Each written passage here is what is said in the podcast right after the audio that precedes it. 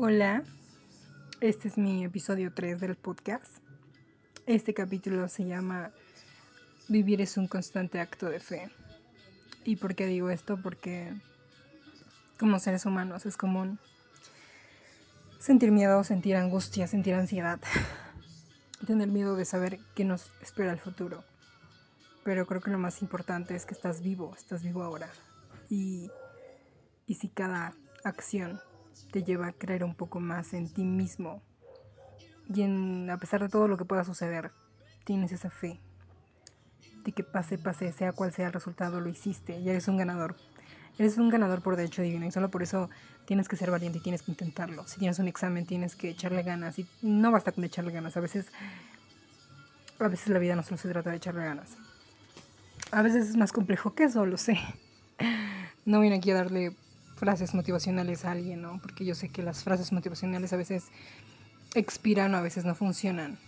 Pero lo importante es que estás vivo. Así que tienes que tener fe en la vida, en tu vida.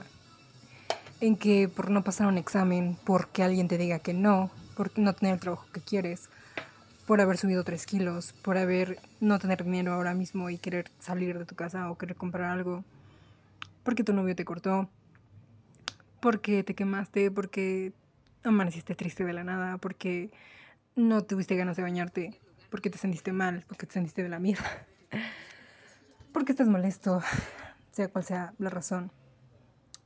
Todo pasará, ¿no? Realmente todo pasará y, y la fe, de alguna manera, te hará continuar porque sigues vivo.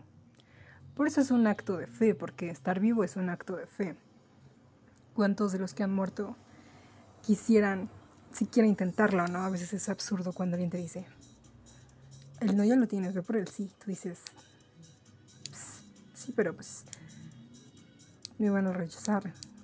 Pero realmente, si ves todo lo que puedes ganar al hacerlo, te vas a dar cuenta de tu capacidad y de que estás saltando, estás esquivando y de que, de que ese caos de que esos problemas, de que esa tristeza, ese dolor, ese vacío, pues te llevaron a un lugar mejor. Quizá el tiempo a veces es importante porque no sabemos cuánto tiempo nos queda para vivir o para hacer lo que quisiéramos, ¿no? Digo, yo en este momento, en vez de estar estudiando para mi examen, ¿qué voy a hacer? Probablemente estaría súper tranquila viendo la tele, una serie en Netflix, con el chico que me gusta. o quizá esté afuera, aun cuando haya pandemia, esté em, en un café enamorándome del mesero diciendo, oh, qué, qué guapo mesero es usted. En mi mente, porque obviamente no se lo iba a decir, ¿verdad? Pero, pero ¿qué pasaría si decido decírselo? ¿Qué pasaría si digo, qué guapo está usted mesero? Y voy sola. Y estoy ahí sola y, pasa. Y el mesero me invita a salir. Y lo que antes era un sueño se vuelve una realidad. Y solo por haberle hablado, solo por ese acto, esto es una constante.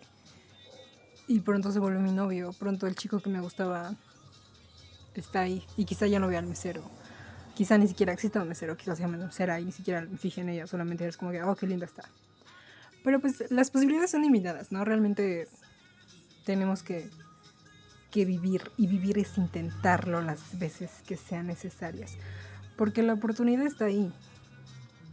De alguna manera, el destino no está dicho, todo puede cambiar en un segundo y depende de ti.